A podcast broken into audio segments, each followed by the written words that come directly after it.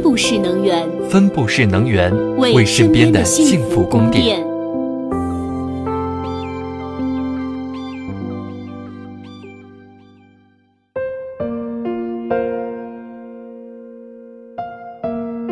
听众朋友们，大家好！经历了史无前例的倒春寒后，春天真的来了。不知道上周北京的小伙伴们有没有在同一天被雪美到、被雨浇到、被冰雹砸到？回忆这个冬天呢，同志们的关键词基本都是冷、太冷、冻成狗、秋裤、感冒。不过呢，冷也不都是痛苦和尴尬，也有乐趣和享受。比如热爱冰雪运动的小伙伴，今年就玩爽了。好吧，那今天我们就聊聊滑雪和电和分布式能源的关系。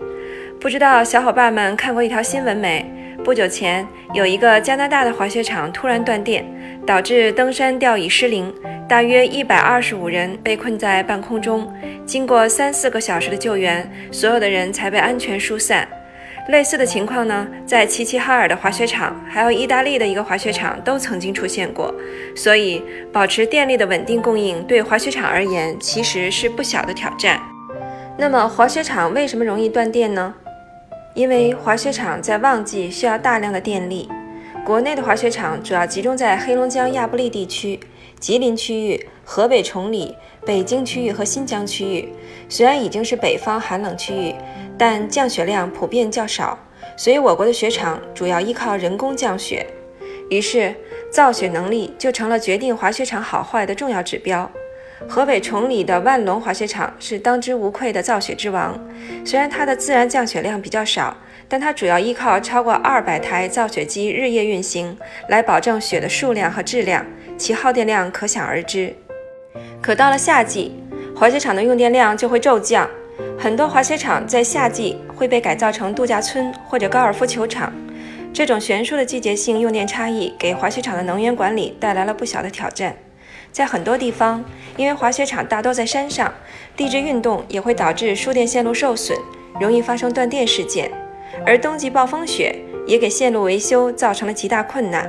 好吧，在结束滑雪的话题前，有必要跟大家多唠两句。春节假期期间，因为家人不慎摔伤，我混了半个月医院的创伤骨科病房，发现原来滑雪大咖们都在这儿聚会呢。所以提醒下滑雪的小伙伴们，如果是初学者，建议请专业教练培训下再上道。就算你对自己要求不高，也别当初级道杀手。我就亲眼看到有人不会控制速度，把别人铲倒的悲剧。另外就是量力而行，挑战自己是挺好的态度，但在行动上，尤其是雪道上，最好先掂掂自己的分量。尤其是某些男生遇到美女就特别爱显摆，结果演砸了，摔了个狗吃屎。我也亲眼见到过这种悲剧。其实不只是滑雪场，还有很多体育场馆。比如篮球场、足球场等，也对供电稳定有着严苛的要求。那么，有什么方法能够解决停电这个大难题呢？答案就是七个字：分布式能源系统。接下来，咱们再跟着西门子能源管理集团分布式能源管理系统总经理卢家维一起来复习一下分布式能源系统的概念。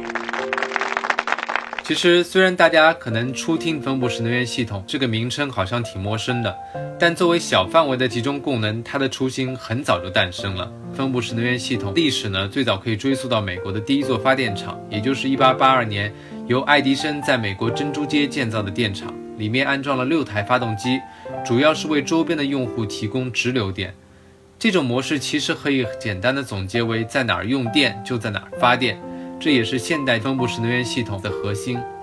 在今天来讲，直接为用户端或者距离用户端比传统电厂更近的综合性高效能源利用系统，其实都可以成为分布式能源系统。一个最简单的现代分布式能源系统单元，包括分布式发电设备和相应的能源管理解决方案；复杂一点的，则可以涵盖分布式供能，包括冷热电联供、电气化、自动化、智能微电网技术和储能系统等等。那么，分布式能源系统是怎么解决停电的问题的呢？原理其实特别简单。由于发电系统就在我们身边，输电距离特别短，所以恶劣的天气也不会对输电造成什么影响。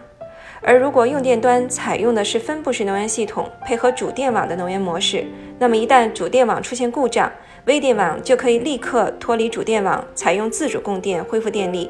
这样一来，停电就不再是个问题了。好了，光听故事不行，来点鼓励和刺激。从今天开始，我们将推出进阶版的分布式能源系统故事，让大家既能学知识，又能答大奖。大家要先订阅我们的专辑《稀有故事和科技不怕问》，然后收听四月十一日到四月二十日每周一、三、五早上七点半发布的共五期节目。通过留言回答节目中主播提出的问题，然后将这五期节目转采到自己的喜马拉雅账号，并分享到听友圈，就可以参加活动了。记得将你转采和分享的截屏私信发给小编哦。活动结束的时间是五月十一日中午十二点。活动结束后，我们会在参与全部五期活动的听友中，根据大家的留言质量评奖。如果你在一期节目中有多条留言，我们会只统计第一条留言。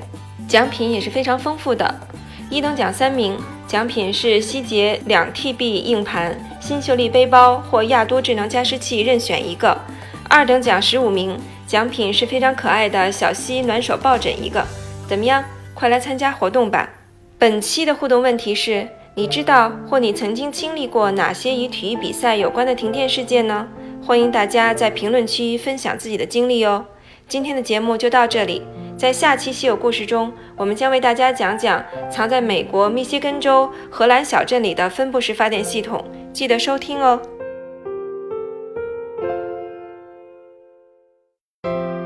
订阅科技不怕问，用知识唤醒你的耳朵。西门子调频一八四七，西门子博大精深。同心致远。